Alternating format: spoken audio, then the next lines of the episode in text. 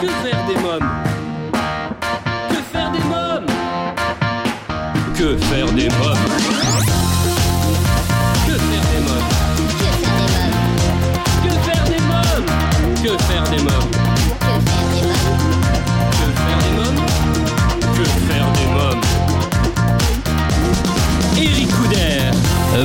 Bonjour à tous, bienvenue pour ce nouvel épisode de Que faire des mômes, votre podcast 100% famille, c'est Eric Couder.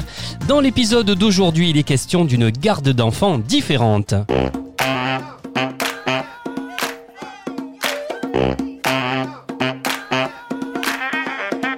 Bonjour Antoine Gentil. Bonjour.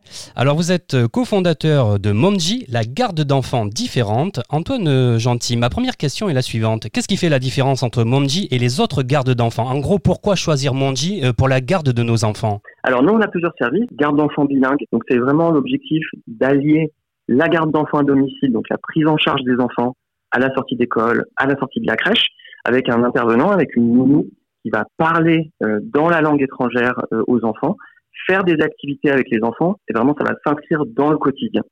Et le deuxième service euh, qu'on a créé il y a maintenant euh, quatre ans, c'est euh, Momji Créative, la garde d'enfants euh, créative, où là, c'est des intervenants, c'est des nounous, donc qui sont françaises, qui vont parler en français avec avec les enfants, mais à qui on fournit un accompagnement pédagogique et un ensemble et un ensemble d'activités qu'elles vont faire avec les enfants.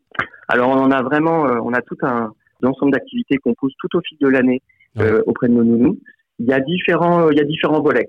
Globalement, le- l'objectif de notre garde créative, c'est vraiment euh, d'éveiller les enfants et de les ouvrir sur le monde. Je vais donner quelques exemples assez, euh, assez concrets. Sur vraiment le volet ouverture sur le monde, on a tout un, volet sur la nature, sensibiliser la nature, par exemple en faisant du land art, en faisant des œuvres avec la nature, avec des, des petits cailloux, des petits, des petits coquillages. Donc il y a, on allie la, la nature et une activité, une activité euh, artistique. On a également des, activités autour des découvertes des origines culturelles, que ce soit de la nounou ou de l'enfant, à travers des aliments, des recettes, des saveurs, des chansons, des dessins. Euh, on a un volet sur tout ce qui est découverte scientifique. Ça peut être euh, construire un petit euh, volcan, recycler du papier avec les enfants. On a un volet sur développer l'autonomie à travers le jeu du petit moulin, le jeu du tunnel, le jeu du noir. Et ça permet de créer des rituels avec les enfants. Et enfin, ça c'est un axe qu'on est en train de, développer, qu'on est en train de travailler, c'est de sensibiliser autour des thèmes de l'inclusion. Euh, donc on de travailler sur des petits ateliers d'initiation au braille.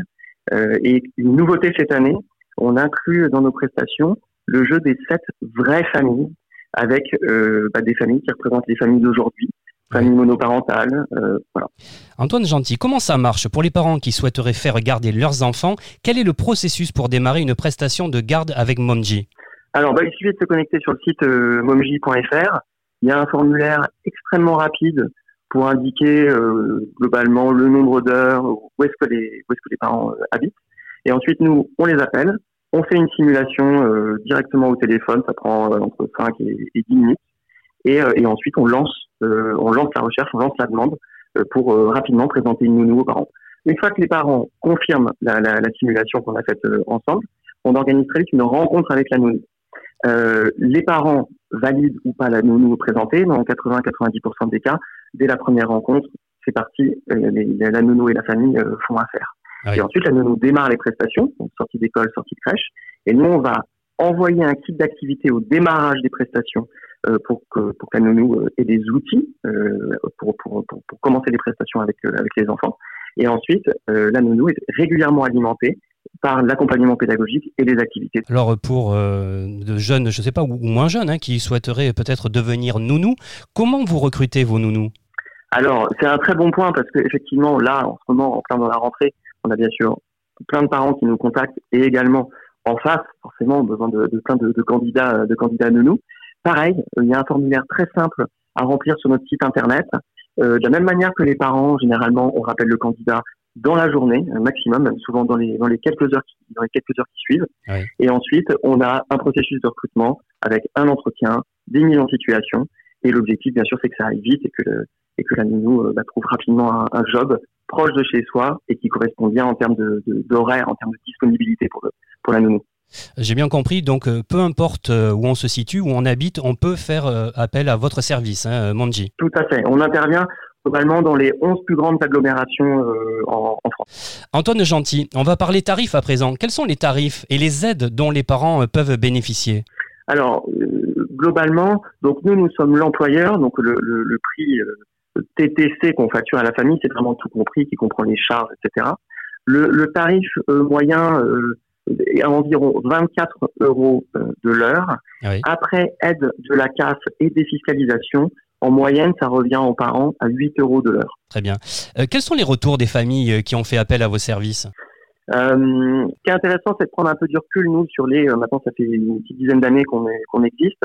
Euh, aussi bien, alors si je parle de notre offre euh, historique, disons de la garde d'enfants euh, bilingue, on a des retours même étonnants des parents qui, par exemple, en voyage à l'étranger, se rendent compte, ne savaient pas que leur, leur enfant, en fait, comprenait tout ce qui se passait et est capable d'interagir d'un coup avec, euh, peu importe, un restaurateur ou dans, ou dans la rue.